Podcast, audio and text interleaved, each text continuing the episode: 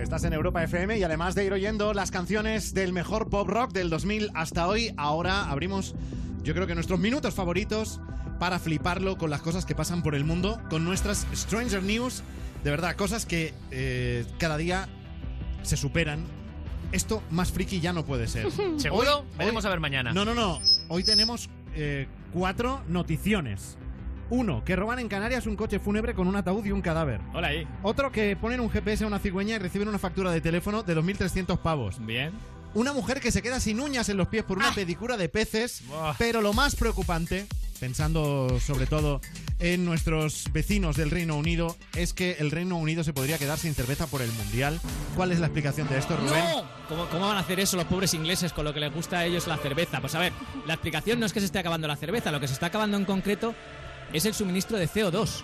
O sea, lo que le da fuerza a los grifos de cerveza. O sea, lo, lo Algunas- Eh. que, o sea, lo que hace que la cerveza sea cerveza. Correcto, lo ha publicado The Guardian y dice que algunas de las cadenas de bares más importantes del país dicen que la situación es crítica, que en cuestión de días podían quedarse sin refrescos, sin cervezas Guau. y en general bebidas gaseosas. Eh, ahí lo tenéis, cunde, cunde el pánico, ¿eh?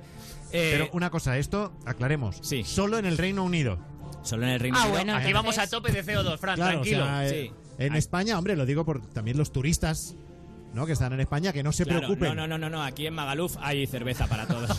No os preocupéis, Podéis seguir viniendo. Bueno, dice la noticia que lo cierto es que la escasez de este gas eh, afecta a muchos otros segmentos del sector alimentario, ¿vale? Donde el CO2 se utiliza como conservante de la carne, por ejemplo, o de las ensaladas envasadas. Pero lo que ha hecho saltar todas las alarmas, curiosamente, ha sido la cerveza. Hombre, ¿bien? pues, pues normal. Porque Claro. tú si no comes ensalada puedes comer otra cosa. claro, de hecho, Pero- Pero cerveza. Claro. En- encima ple- con el Mundial. En pleno mundial. Claro, dice la Que noticia vamos. concretamente que los productores de pollo llevan unos dos años avisando de que el 60% de sus plantas podrían tener que parar si no se resuelve el tema del suministro, ¿A qué pero le- lo del pollo ha dado igual. ¿A En quién le fin, importan los pollos? Solo se les ocurre una solución que es tirar de cervezas y de sidras artesanas, que esas como se hacen por el proceso de fermentación directamente Ay, salen qué gas, rica pues no también. nece- claro. A mí es que me hablas a estas horas de, Ya, es que Rubén. de Pero una es que- birra. es que los ingleses beben tanto que yo creo que cerveza artesana no les llega. O sea, tiene que ser grifos. y pero de, grifos y de todas grifos, maneras, pero el en fin. mundial cuando se acaba. El 15 de julio. Claro.